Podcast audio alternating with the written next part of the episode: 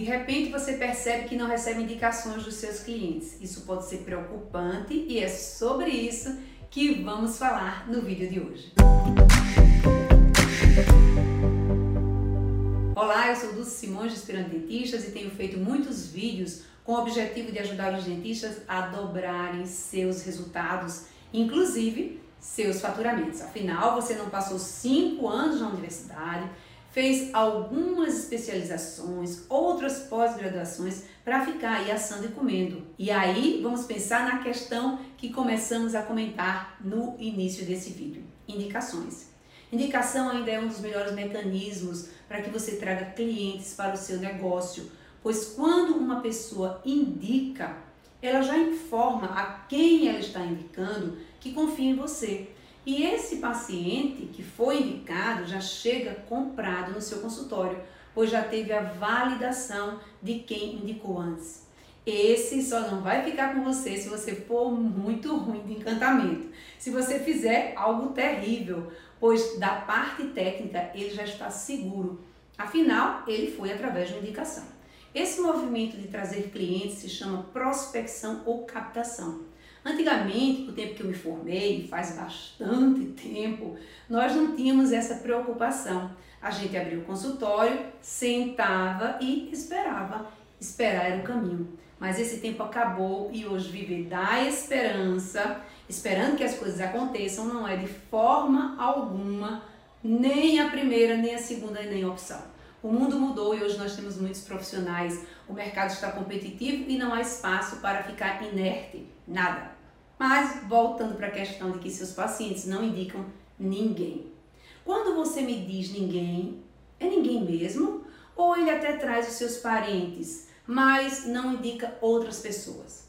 Vamos começar a pensar sobre isso. Se o seu paciente não indica você para outras pessoas, mas traz os parentes, menos mal. Isso significa que ele confia em você. Se ele não confiasse, ele não ia trazer os parentes. A não ser que ele trouxesse só a sogra. Brincadeira, eu adoro minha sogra e eu sou sogra.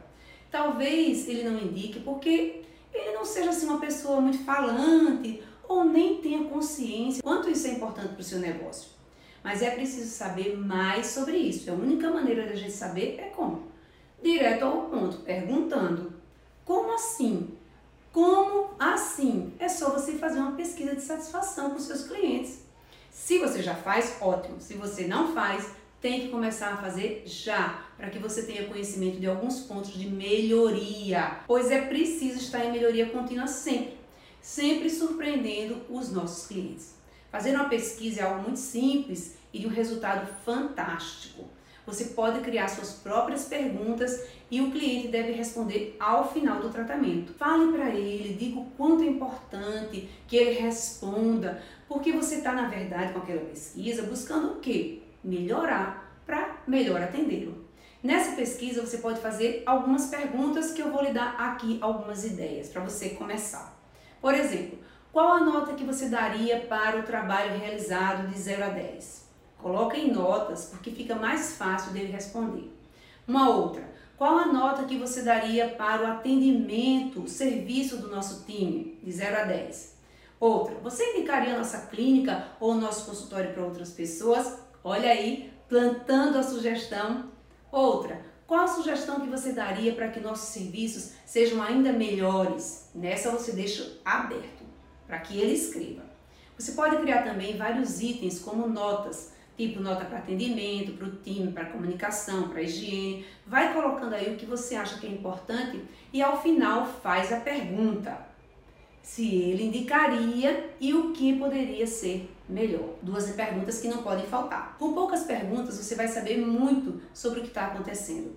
Vai talvez aí enxergar pontos cegos que você nunca tinha pensado antes a respeito.